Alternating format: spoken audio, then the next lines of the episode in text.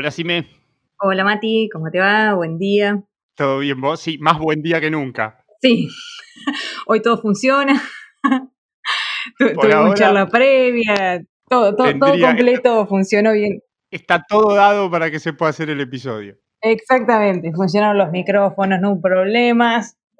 La computadora de la invitada no hace el que venía haciendo la vez pasada. Así que está perfecto. Bueno, ¿la presentamos? Dale, dale. La presento yo, la presento yo.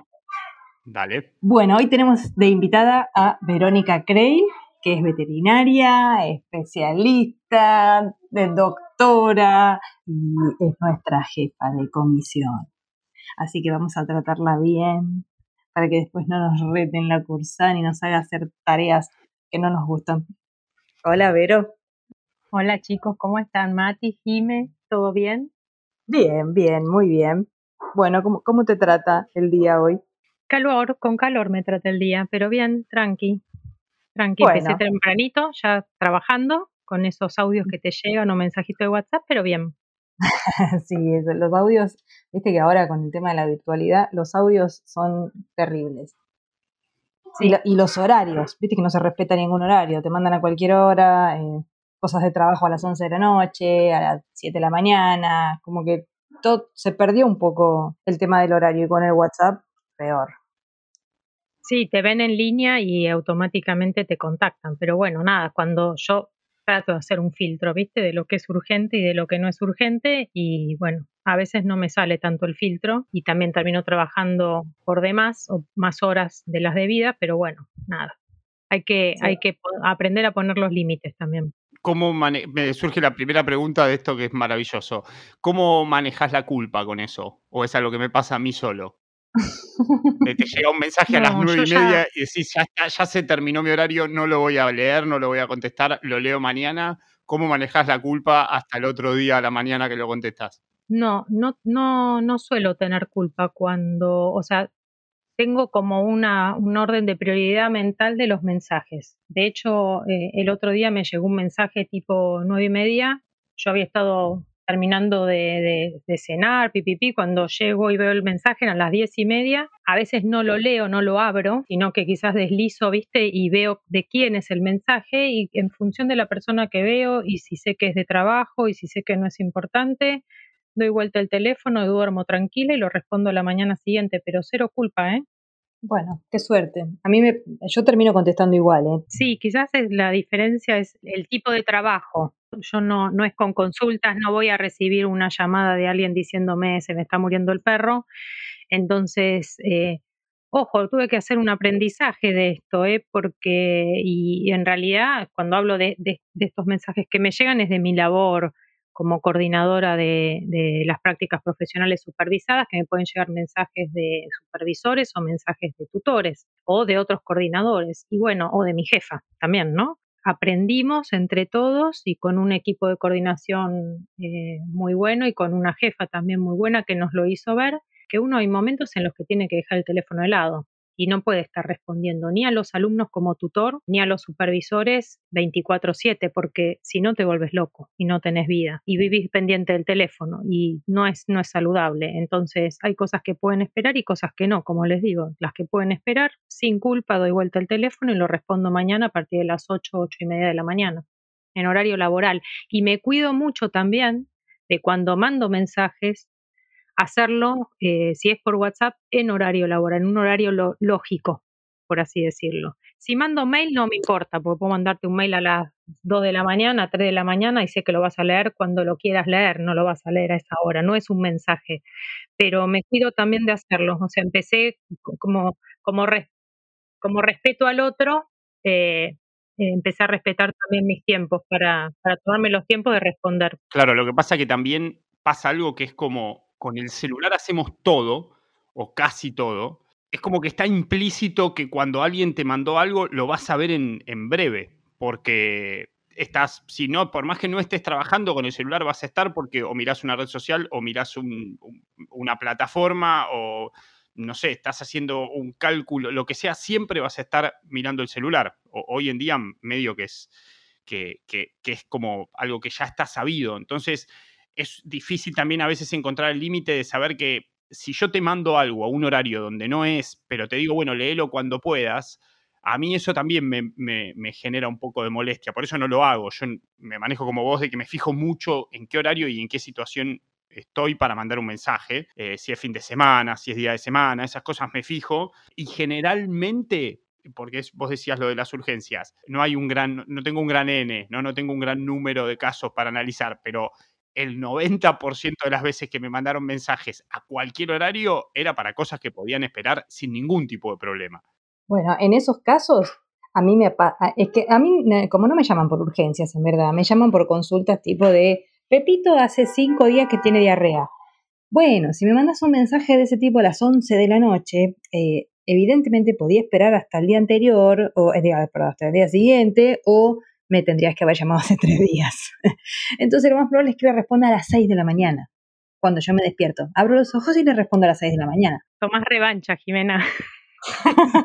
no, tomás revancha. Y, no, no es que, es que no es revancha. En, en, ese momento me queda cómodo, ¿viste? Te contesto a las 6 de la mañana porque me queda cómodo. Entonces, bueno, eh, vos, me vos me hablaste a las 11 y media de la noche para decirme que hace 5 días tenía día de ría y que qué le podías dar. Y la verdad que me tendrías que haber llamado hace 3 días. Eh, o esperar hasta mañana. No, esto también fue parte de, mi aprendizaje, que uno también entrena a la gente en función de cómo responde. Y eso que decís vos, Mati, que uno hace todo con el celular. Sí, claro, yo puedo hacer todo con el celular, pero eh, esto de la inmediatez, de que si yo te mando un mensaje me genera ansiedad si no me lo respondes enseguida, no es un problema mío, ¿entendés? Es un problema tuyo que te genera ansiedad. Yo te respondo cuando puedo. Entonces uno también a la gente la entrena de cómo es uno. Si la gente sabe que vos le respondes los mensajes al toque, la gente se va a poner ansiosa cuando no le respondes el mensaje al toque. Y eso nos pasaba mucho cuando éramos tutores con los alumnos, ¿viste? Que como que los alumnos que son más jóvenes y que están quizás más acostumbrados a, la inmediatez y que están con el teléfono todo el día en la mano, eh, pretenden que uno que ya es más grande eh, tenga también ese, ese uso del teléfono. Y a veces hay que educarlos en que tampoco es bueno eso. Eh, y que hay cosas que pueden esperar y que no me puedes mandar un mensaje a las 12 de la noche eh, haciéndome una pregunta que podía esperar para que me la hagas a las 8 de la mañana. Y en todo caso, si yo entiendo que la respuesta puede esperar hasta las 8 de la mañana del día siguiente, te hago esperar hasta las 8 de la mañana del día siguiente. Pero no como yo te jodo tomando revancha, sino para entrenarte te estoy enseñando a que uno tiene que aprender a esperar y que no puede disponer de los tiempos del otro porque los tiempos del otro son del otro, no son míos. Y si yo estoy ansioso, bueno, me tomo un té de tilo y que se me baje la ansiedad.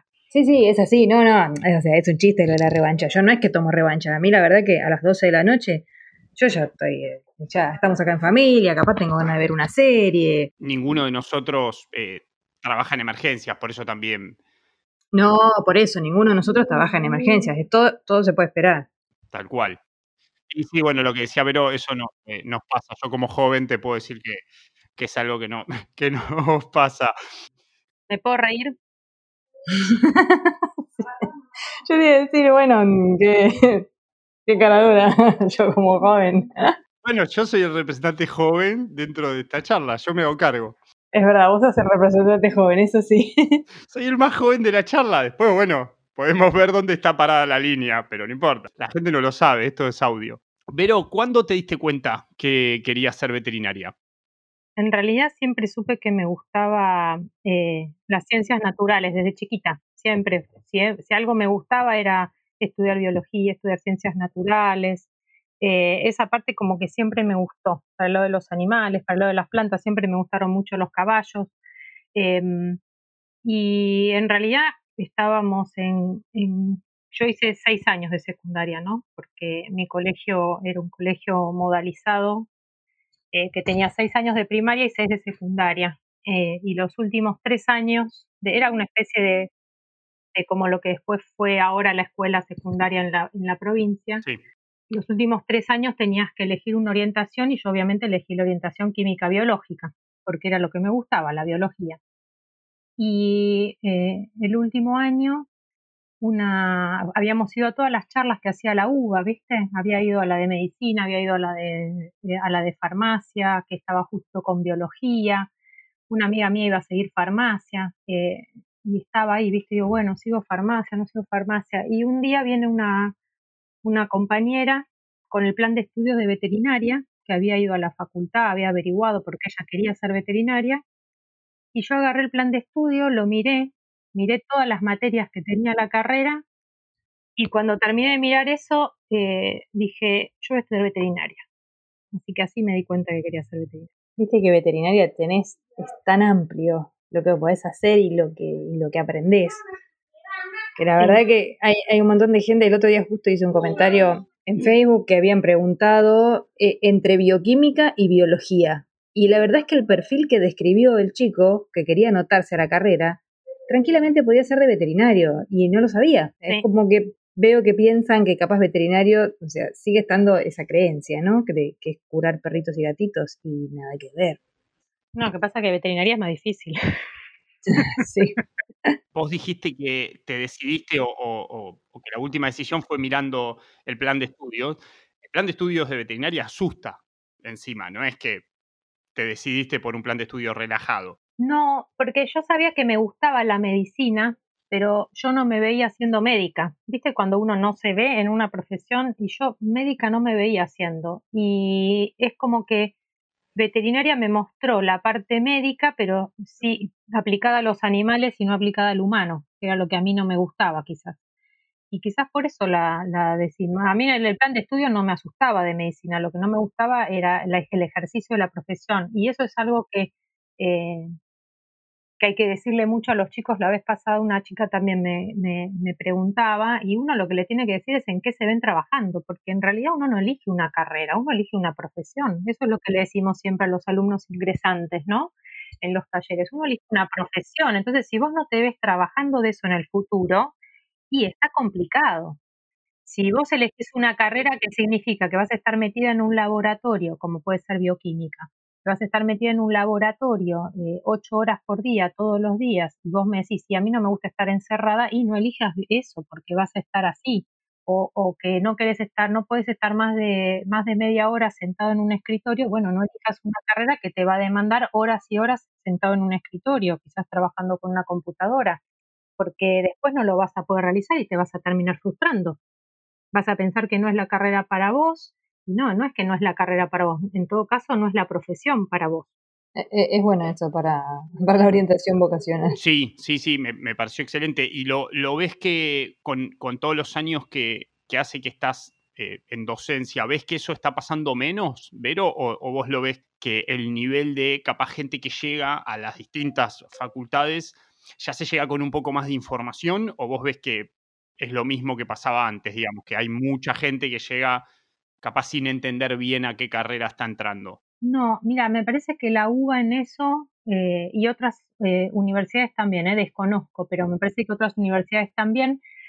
hay una semana que, hacía la UBA cuando había presencialidad, que poníamos unas carpas en, en, la Plaza Jusey, enfrente de Medicina, y donde todas las carreras daban charlas y donde los alumnos podían ir de los secundarios, ¿no? Se armaba esa semana para que viniesen las escuelas secundarias, los últimos años de las escuelas secundarias, a visitar y poder eh, tener ahí in situ la información de todas las carreras, venían, nos preguntaban, les mostrábamos videos eh, y todas las carreras están centralizadas ahí y había un, había también psicopedagogos, eh, el, el, el DOI, que en realidad es de orientación estudiantil, y, nada, yo, yo creo que como que la universidad salió a las escuelas a, poder hablar con estos eh, alumnos para que no tengan eh, quizás ese déficit de información que no los ayuda a, encontrar una carrera. Después sé de muchos que hacen orientaciones vocacionales con, con psicólogas, no todas sirven, no todas son, son buenas, o no sé, a mí si me hecho una orientación vocacional me daba que sí, que tenía que seguir ciencias biológicas y no me dijiste nada, ¿entendés? Porque yo ya sabía que biología me gustaba. A mí siempre me daba ciencias biológicas y después hay un montón de carreras que, que tocan ese tema y, elegir una carrera es otra cosa. Y en realidad esto de la, de la profesión y de centrarse en eso, eh, te lo dijo un amigo, un amigo mío eh, que es ingeniero, se lo dijo Ana, cuando Ana no sabía, mi hija, ¿no? que ahora está haciendo arquitectura, no sabía que iba a estudiar. Y él le dijo, vos tenés que pensar en dónde te ves trabajando. Si querés y tenés dudas de algunas carreras, te contactás con gente que tenga esa profesión y vas un día y te fijas de qué trabajan, cómo trabajan, cómo es una jornada laboral para esa persona y ahí te vas a dar cuenta si es algo que a vos te gustaría hacer o no. Entonces, eh, un poco eso, cuando yo lo escuché, eh, tengo como esa suerte, viste, escucho y capto y digo, la verdad que la visión es, es, muy buena. Era algo que nosotros le veníamos diciendo a los alumnos ingresantes, no sobre la elección de una profesión, pero quizás no lo decíamos tanto la elección de un trabajo, porque esto se replica en que vos tenés que trabajar de esto el resto de tu vida. Entonces, eh, me parece que hoy en día el joven eh, de tener que seguir una carrera por mandato familiar es menos. Me parece que hoy los jóvenes están como más plantados. Sí, puede ser que haya todavía un porcentaje que lo hace, pero eh, más allá de todo, me parece que a pesar de que hay más información y que están más acompañados en las decisiones por parte de las escuelas, por parte de las universidades, que la universidad sale a la sociedad a hablarle a estos alumnos, me parece que los jóvenes hoy, eh, e, en, lo que falla la sociedad en su conjunto, es en darle oportunidades. Y me parece que en esa falta de oportunidades que el joven siente, eh, a veces eh, seguir una carrera universitaria se hace cuesta arriba, pero, pero porque no solo me cuesta decidir qué estudiar, sino que muchas veces tengo que pensar en que tengo que estudiar algo que después me dé plata o algo que me deje trabajar mientras estoy estudiando porque no me puedo mantener. Y por más que hay universidades gratuitas, todos sabemos que estudiar no es, eh, no es gratis, ¿no? Es no arancelado, pero no es gratis. Hay un montón de costos adicionales que conllevan las distintas carreras y hay carreras más caras que otras también.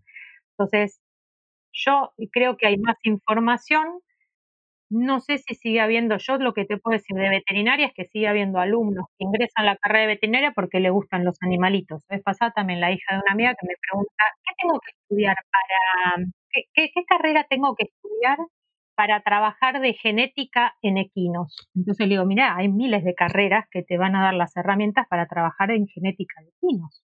Te digo, en realidad tendrías que mirar, le dije tal cual, tendrías que mirar los planes de estudio y ver qué carrera te gusta más el plan de estudio vos tenés definido que, ni le pregunté que quería trabajar de genética de, equinos, ¿no? Porque eh, a mí nunca se me hubiese ocurrido, pero bueno, no importa. Eh, hay miles de carreras que te pueden dar herramientas. Hay que ver para dónde lo querés enfocar vos y qué alcances querés tener después en cuanto a la genética de equinos. Porque, por ejemplo, si vas a ser biólogo, vas a estar trabajando en el laboratorio de genética pero si sos veterinario quizás estás tomando las muestras para ese laboratorio de genética. Entonces depende, si vos querés trabajar con los animales tenés que seguir una carrera que es veterinario, que es un título que te habilita a hacerlo, pero si sos biólogo no vas a poder estar tomando las muestras del caballo porque el título no te habilita. Vas a estar trabajando con las muestras del caballo en un laboratorio, o si sos bioquímico, lo mismo. Entonces, ¿no? Darse cuenta dónde uno se ve posicionado en el trabajo que después quiera hacer para saber qué carrera tengo que elegir. Sí, igual mirar el plan de estudio también ayuda, porque muchas veces la idea que uno tiene inicialmente cuando entra a la carrera no es nada que ver con lo que terminás dedicándote después. Bueno, yo no tenía ni idea a qué me enfrenté. Yo había leído el plan de estudio y, yo eh, me fui descubriendo la carrera y me fue gustando cada vez más. A mí me pasó eso. Sí, eh, tuve el, el, pico de, de estrés que nos agarra a todos en cuarto año, que para mí es como casi cuando estás llegando a la, a, la cima de la montaña ya te estás quedando sin oxígeno, sin comida, sin agua y sin, viste, ya llegas con, con, lo mínimo y después ya viene la barranca cuesta abajo que dijiste, bueno, listo, ya está. Y llegué hasta acá, ahora todo lo demás es sobre ruedas. A mí me pasó eso, yo lo viví así. Pero bueno, eh, nada, yo era una, una nerd súper estudiosa, ¿no? Bueno, a mí me pasó al revés. Yo venía de una escuela donde estaba confiada en que en que iba a poder, en que iba a poder estudiar, en que no tenía ningún problema. Eh, y en primer año me di contra un muro de hormigón, porque la verdad es que me confié, me confié y cursé anatomía varias veces. Eh, así que después de eso aprendí. Incluso pensé en cambiarme de carrera a una carrera que no tuviera anatomía, pero todas las que buscaba, obviamente pues me gustaba eso, tenían anatomía. o sea, mira, medicina tenía anatomía, bioquímica tenía anatomía, farmacia tenía anatomía, todo lo que era el área de salud tenía anatomía, lógico. Sí. Em, así que bueno, fue por esa razón que decidí quedarme en veterinaria. Eso le sigue pasando a los, a los que, estudiantes que vienen del secundario y nos pasa, cuando yo era tutora académica nos pasaba, había muchas consultas, viste, con, con, el, eh, con el servicio de orientación estudiantil de la FACU, porque quizás eran alumnos que habían sido abanderados en el secundario, ¿entendés? Y de golpe se enfrentaban a, a anatomía o alguna química y no lograban superarla y les iba mal en un parcial y les iba mal en el segundo, la tenían que recursar y la volvían a recursar y les volvía a ir mal y empieza a, a, a bajarte la autoestima, o sea, te pega un palazo duro. Y vos decís, ¿cómo puede ser? Si yo era, eh, si yo era alumna ejemplar de mi colegio. Entonces, eh, me parece que a veces lo que pasa es que, no sé si es que uno se, puede ser que uno se confíe, pero también puede ser que, eh, que la formación, que en la formación que nos daban en el secundario, bueno, o que, o que dan en el secundario hoy en día, a veces no te dan las herramientas suficientes para enfrentar ciertas situaciones, ¿viste? es como que todo te... Eh, yo, yo, lo que veo, por ejemplo, en, mi colegio o en el colegio que hicieron, que están haciendo, que hizo mi, mi, qué sé yo, era como que te largaba mucho solo a que vos te tenías que arreglar. Y era casi un colegio preuniversitario, entonces en un colegio preuniversitario te están enseñando a que si vos no sentás eh, el traserito en la silla y estudias, no, no vas a llegar a muy lejos, ¿no? Entonces, cada uno tiene que regular un poco lo, lo, lo que estudia y cómo lo hace. Eh, a vos quizás lo que te pasó es que pensaste que como te iba muy bien siempre en el colegio, la universidad era un secundario más. Y eso también es un salto muy importante que tienen los alumnos de la, del, del, del secundario a lo que es el CBC, porque muchas fallas no se ven y están en el CBC también. Hay muchos alumnos que repiten el CBC y que la frustración la tienen en el CBC y a veces se quedan ahí. Hay un desgranamiento muy importante en el CBC. Por eso me parece que el CBC, más allá de todo, sirve para esto, ¿viste? Pero debería servir acompañado de decirle, no, para, para, detectemos cuáles son tus, tus, eh, tus debilidades eh, tratemos de reforzarlas para transformarlas en, herramientas que te sirvan para saltar esta piedra que se te puso en el camino y seguir estudiando. Pero bueno, muchos a veces ante la primera frustración deciden no estudiar o deciden irse quizás a una universidad privada que las cosas les resultan más sencillas. Bueno, a mí me pasó, yo también fui a un colegio preuniversitario sí. y, la verdad es que eh, hay un montón de cosas que reconozco que, que, me dio el, ese colegio por ejemplo, la facilidad para escribir, la, no sé, la, posibilidad, o sea, ya que te estructuren para hacer trabajos prácticos, monografías. Yo me acuerdo que para todas las materias tenía dos monografías por año eh, y yo estaba acostumbrada a escribir dos hojas, tres hojas, diez hojas. Entonces, eh, la verdad que cuando me tocó hacerlo, no, eso no me costó. Pero quizás eh, la, la, parte de, de estudiar eso me costaba un poco más de sentarme, ¿no? Como que no tenía un, un, hábito así de estudio. Eh, y en el CBC no me costó porque el CBC era un, nivel similar más o menos a lo que venía del colegio. Entonces, la verdad que el CBC fui, promocioné todo, no, no tuve ningún problema. Y en primer año, ahí sí. En primer año fue un golpe, pero tremendo, porque eso ya no parecía el colegio, para nada.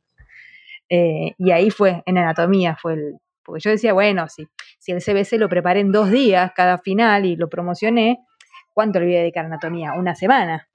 Y una semana no, no llegué a leer el primer capítulo. Sobre todo porque no estás entrenado. Y después vi, claro, el tiempo que te llevan otras materias, por ejemplo, cuando tuve que dar patología, fueron 15 días, 12 horas con el traserito pegado en la silla. Eh, y después te acostumbras al ritmo. o te acostumbras o, no puedes seguir porque no, no tenés muchas opciones. Sí, yo me acuerdo el final de, de esto, pero porque se ve que como eran vacaciones de invierno, no sé por qué me acuerdo del final de esto. Me acuerdo levantarme 8 de la mañana, bajar, desayunar a partir de las, de las 9, estar sentada estudiando frente a la ventana. Yo me acuerdo que yo me hacía un cronograma para saber cuántas unidades, viste, por día, cómo me iba a llevar. 14 hmm. horas por día estudiaba. 14 horas por día de reloj ¿eh? y estuve así 10 días estudiando todos los días 14 horas por día. Y para llegar a rendir histología, o sea, no es una carrera que te deje tiempo para hacer mucho más. No, no, para nada. O sea, la- yo creo que mucha gente no entiende lo que es la vida del universitario. Cuando te, a, a mí me, a mí yo me acuerdo cuando estaba cursando me, molestaba que me dijeran, ahora te vas a estudiar. No, no, ahora me voy a cursar, que no es lo mismo. Estudiar es todo el resto del fin de semana, todo el resto de la tarde y todo el resto de la semana, porque sabes que no llegás. Eh, y no, o sea, eh, cuando te sentás en el aula es solamente que te, te están mostrando lo que tenés que estudiar después. Eh, o sea, es mucho más que las horas de cursada, las horas que tenés que dedicar. Y Sí, obviamente yo que tenés tenía- que estar dispuesto. Yo tenía mucha memoria también auditiva, entonces yo trataba de no faltar. Bueno, esas son las cosas que uno se va a dar cuenta de, se- te vas dando cuenta cuáles son tus fortalezas y las aprovechás. Y a mí me pasaba eso, yo tenía mucha memoria, incluso en el secundario, mucha memoria auditiva o visual de lo que pasaba en la clase, tomaba muy buenos apuntes y nada, yo después leía mis apuntes y era paso a paso lo que había dicho el docente y ya tenía el tema casi acabado, ¿entendés? Entonces, en ese sentido no era que me costaba mucho, pero eh, no era que me costaba mucho llevar adelante las materias, pero sí le dedicaba un montón de tiempo, ni hablar. Vero, la otra vez en, otro de los, de los capítulos había salido un tema que tiene mucho que ver con lo que estaban hablando y quería saber tu opinión, que era capaz ese, ese shock cuando uno entra a una facultad como la de veterinaria, calculo que en medicina también debe pasar y en otras, en otras carreras también, que es esa gran diferencia entre el secundario o incluso el CBC a la facultad y no solo en lo que es materias, tiempo de estudio, sino también en nuestro caso en lo que es edilicio, una facultad enorme, con un terreno enorme, que uno entra como medio perdido y a veces también lo que contaba Sime la otra vez era que te cuesta incluso hasta adaptarte a las técnicas de estudio, a, a poder hacer un grupo de estudio, a tener compañeros, porque es todo como muy en una escala demasiado grande que a veces no, no venís con ese, con, con ese chip de decir, bueno, tengo que hacer un grupo, tengo que estudiar. No tengo consejos, pero ¿qué, qué, métodos ves que, que son útiles capaz como para alguien que puede estar empezando la carrera en cuanto a métodos de estudio o métodos de armados de grupo, que justo la otra vez lo hablamos, por eso me pareció interesante tu opinión en esto. Mira, yo encima que era re tímida, me, eh, yo llegué a esa facultad enorme y me sentía un pollito mojado. No sabía dónde estaba el baño, no sabía dónde estaba la cafetería, como que vas descubriendo los primeros días, viste, mirás para todos lados, no sabes si esconderte o si aparecer. Y sí, es imponente nuestra facultad porque aparte es, para los que no la conocen, es como muy extensa en terreno y de golpe quizás te toca ir a la cátedra de química orgánica te- que te queda en la otra punta y en el camino decís, me perdí, ya está, no sé, que alguien va, vas preguntando por el camino, de hecho nos pasa a veces nos- a nosotros caminando, que te cruzas con gente que te pregunta en el camino, tengo que ir a tal lado, ¿cómo llego? Y vos le empezás a dar las indicaciones y decís, ¿le podré dar una indicación válida? Porque claro, es doblar a la derecha, después a la izquierda, fíjate el camino, seguí este, dobla para allá, después dos metros para un lado, dos metros para el otro, no es fácil ubicarse. Cuando te cruzás los patos tenés que doblar a la derecha. Claro, y los patos se mueven, entonces quizás cuando le dijiste el pato que vos viste ya no estaba en el lugar que estaba y le dijiste cualquier cosa y terminó en, en otro lado, pobre tipo, ¿viste? Pero bueno, igual me pasa mucho con el tema de la escuela, de la escuela eh, agropecuaria que está dentro del predio, pero está oculta la escuela, ¿entendés? Y, y yo ah, muchas veces, casi a propósito lo hacía, eh, yo sabía que algún viernes, tipo 3, 4 de la tarde, había una charla de ingreso de, para los alumnos que querían ingresar, de hacer el curso de ingreso al año siguiente, y a veces me paraba ahí afuera de la facu, de la, de la cátedra nuestra, que normalmente ingresaba la gente por Chorrarín caminando, y ya cuando veía mamá o papá acompañado de nene de unos 11, 12 años, ya sabía para dónde iban, y viste, y, miraban la facultad como diciendo, ahora dónde estoy, y entonces casi a veces que les preguntaba, eh, ¿a dónde tienen que ir? No, a la, escuela agropecuaria, ¿sabés para dónde queda? Sí, agarren esta calle derecho, después se hace de tierra, sigan, cruzan la tranquera y ahí a la derecha tienen la escuela, porque es difícil cuando llegás eh, en poder ubicarte en ese lugar. Y en cuanto al otro, lo que me decís de los consejos, mira, yo, eh, yo estudié mucho sola los primeros años, me, como que me rendía más y después fui armando eh, estratégicamente grupos de estudio, pero para materias puntuales, ¿no? Una fue patología y, y uno tiene que elegir más que el grupo de amigos, el grupo que le funcione. Porque uno puede tener grupos de amigos geniales, que sirven para eso, para hacer amigos, para escucharte otras problemáticas, para salir de joda eh, o para pasar una linda tarde, pero hay, hay otra gente que quizás te ayuda más en lo que es estudiar y en eso uno también tiene que ser estratégico.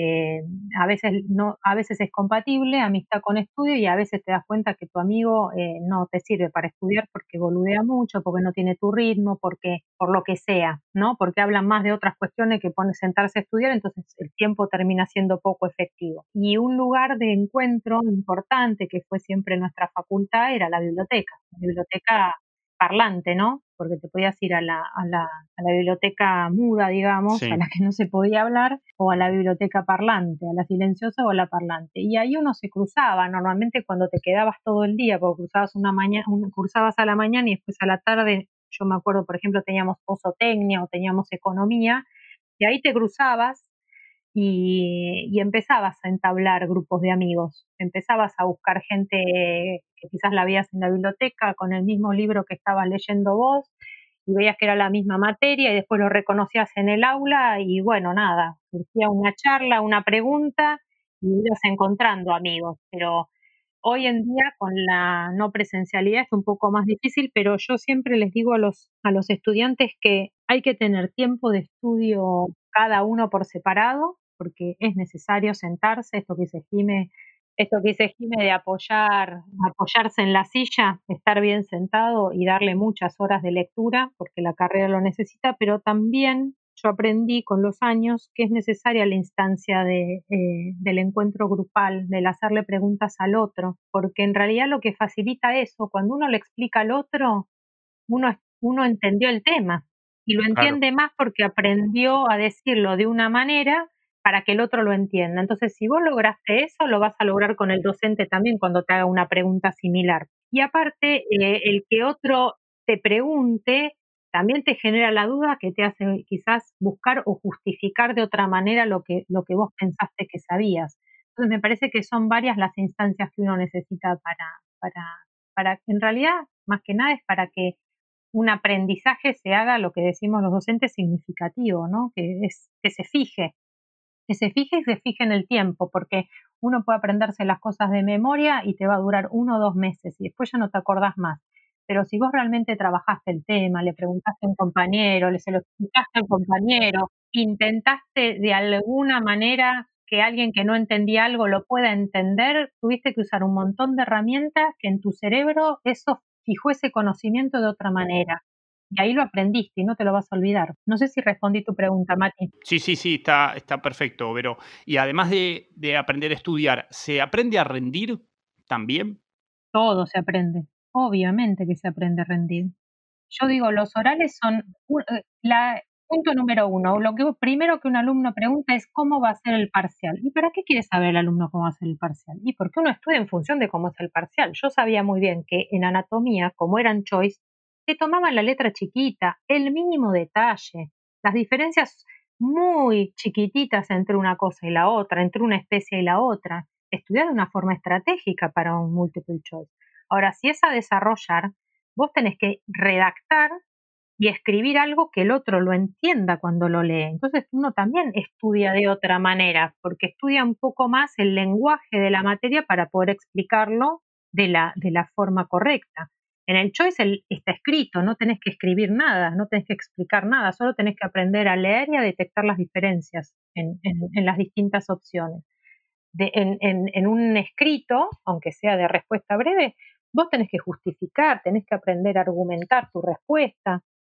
Se, aprende a rendir, porque uno, aprende que las distintas evaluaciones te demandan diferentes herramientas de estudio y después obviamente también para poder rendir. Y ni hablar del oral, que el oral yo a veces les digo a los chicos que es como, como un acting, por así decirlo, ¿no? Uno puede montar un stand-up con todo lo que sabe y bueno, hay que, hay que hacerlo, hay que aprender también cómo decir las cosas, hasta dónde respondo para, para no responder de más y decir algo mal, ¿sí? acotarme a lo que me están preguntando, poder escuchar lo que me preguntan antes de responder, qué me preguntaron, para qué, por qué, cómo, clasifique, cuál fue, cuál es el verbo que usaron cuando, cuando me hicieron la pregunta. Entonces hago que el examen obviamente sea mucho más fácil de llevar de ambos lados, del mío y del docente. Y todo eso suma. Entonces sí se aprende, obviamente que se aprende a rendir. Y pensando en lo que es un examen oral, para lo que es nuestra profesión, nosotros vivimos rindiendo examen con los propietarios. Entonces esa es la importancia de, de, practicar y, de, y, de, fortalecernos en lo que es eh, un examen oral porque después va a ser nuestra carta de presentación en un consultorio. Sí, aparte ahí a veces incluso es la puede ser la diferencia entre que un tratamiento funcione o no funcione, es como uno lo comunica.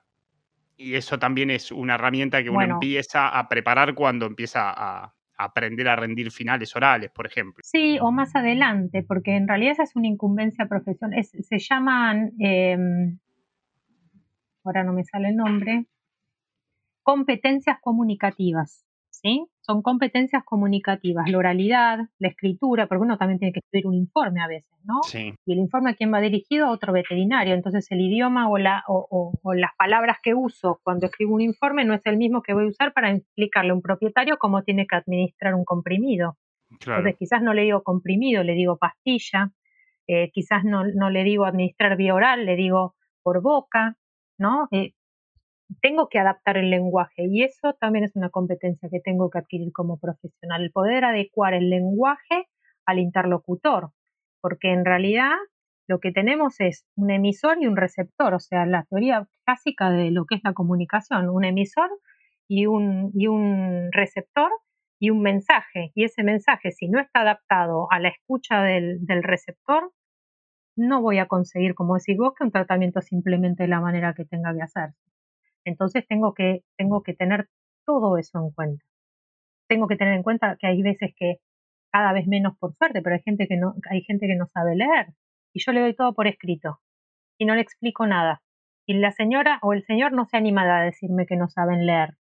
No va a ser nunca el tratamiento. Entonces yo tengo que saber indagar también a quién tengo enfrente y con quién estoy hablando. Sí, de hecho me, ha pasado justo ese ejemplo. Así que entiendo a lo que, a lo que te referís pero por eso es clave lo que decías de a veces entender no solo qué mensaje quiero dar, sino cómo, y eso a veces también es un aprendizaje que uno va, va tomando, como decís vos, después de la carrera, pero creo que también hay, hay ciertos momentos de la carrera donde te van preparando, por lo menos en, veterinaria, que te van preparando un poco. Después también depende de uno si, si lo incorporó o no. Sí, en, la carrera te van preparando a adaptar el lenguaje eh, porque en realidad cada disciplina tiene un lenguaje propio. Claro.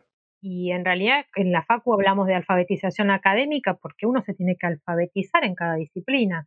Entonces, cuando vos hablabas en anatomía, hablas con un, con un idioma anatómico, pero cuando hablas en química, ese idioma es químico, cuando hablas en patología, eh, ya metes otras palabras distintas que no venías tocando o no venías diciendo en la carrera. Entonces, en cada, en cada materia aprendes un nuevo lenguaje y te vas alfabetizando. Y uno entonces se tiene que volver de alguna manera eh, flexible y adaptable, porque en realidad lo que espera el que está del otro lado es que cuando vos le cuentes el cuentito de todo lo que sabes, se lo hagas en el lenguaje que él te lo enseñó. Sí, de hecho, cuando uno está tomando final y vos ves un alumno que está alfabetizado, se nota muchísimo y la forma en la que se expresa y, y queda un final divino. Ni hablar, es tal cual. Pero bueno, antes a nosotros estas cosas no nos las decían.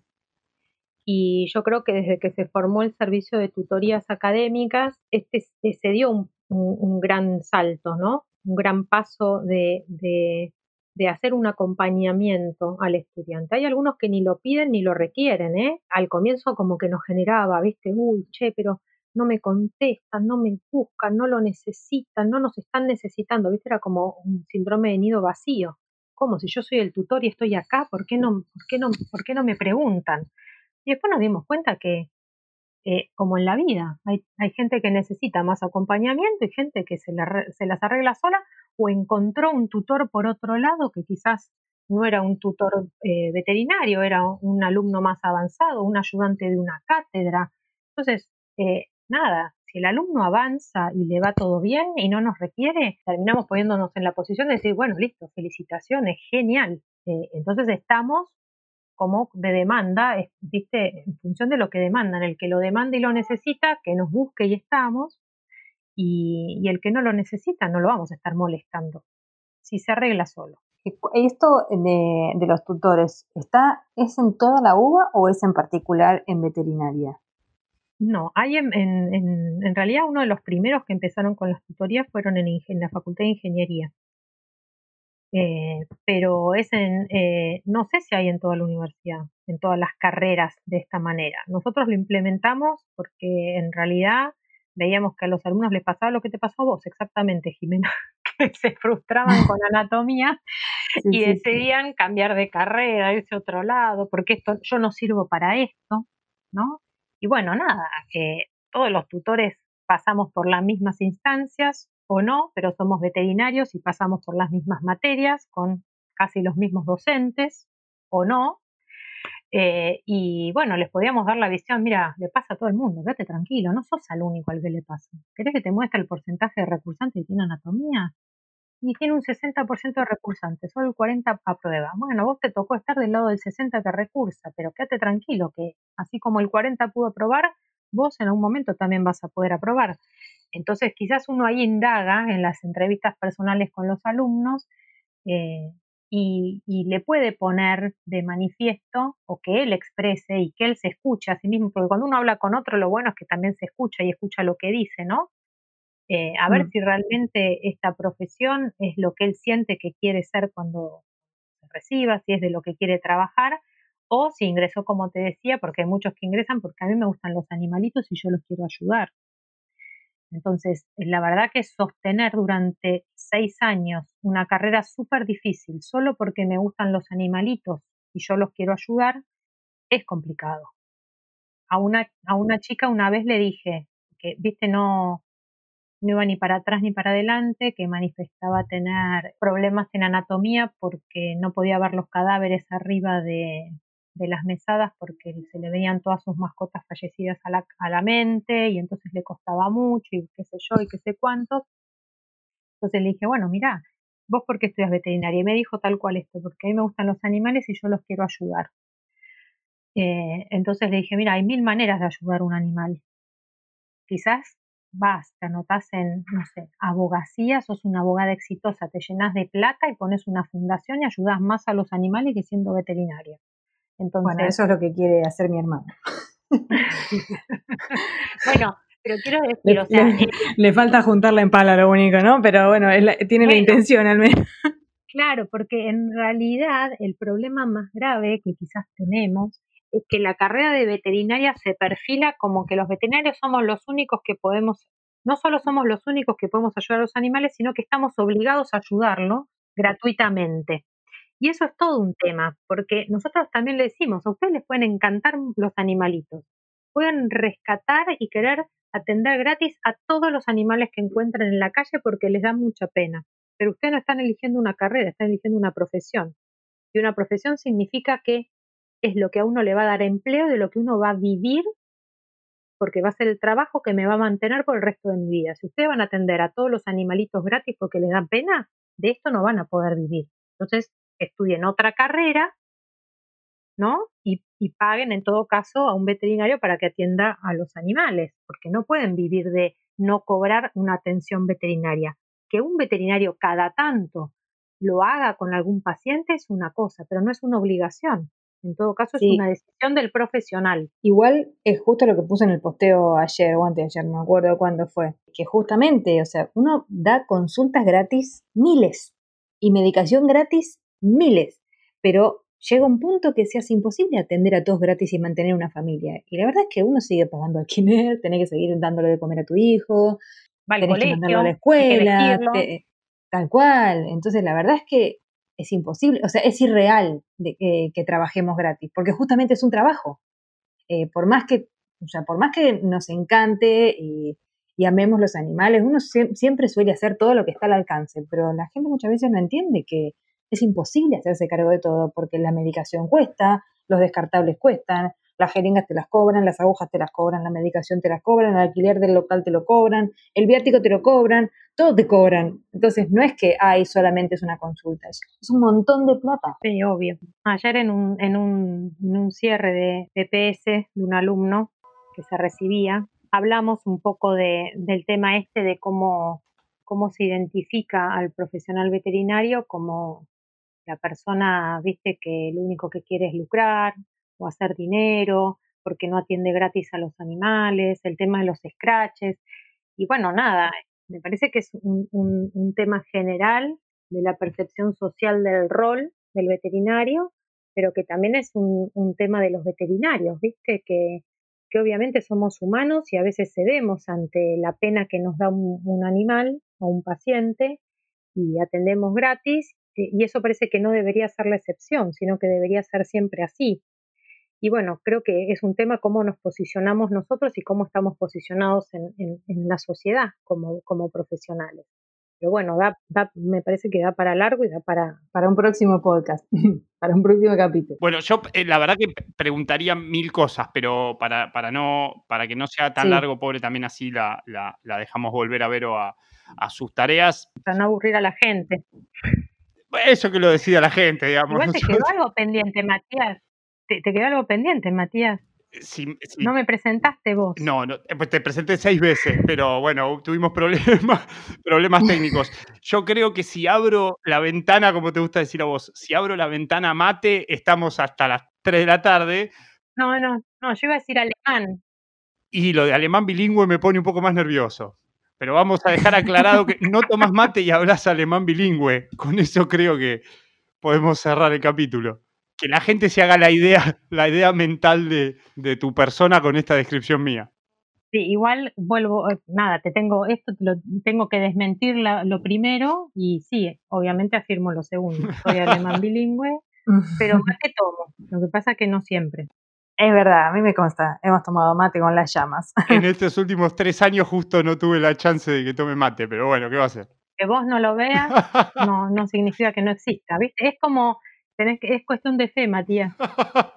Sos poco creyente. No, no, e, es, ciencia, en verdad, es ciencia. Si vamos a ser justos, es ciencia. No hay evidencia suficiente para asegurarlo. No, pará, hay fotos, perdón, hay evidencia. Hay fotos que, que, constatan que tomo mate. Tenías 20 años en esa foto, Verónica. No, no, no, no, no, no, no, no, no. No tenía 20 años, estaba en la cursa de farmacología. ¿Cómo tenía 20 años? A los 20 años nunca tomé un mate, olvídate. O sea que lo tengo que tomar como personal. No tomas mate conmigo, digamos. Bueno, dale, ok. Gracias, Vero, por la charla. No, de nada. Gracias a ustedes, chicos, por convocarme.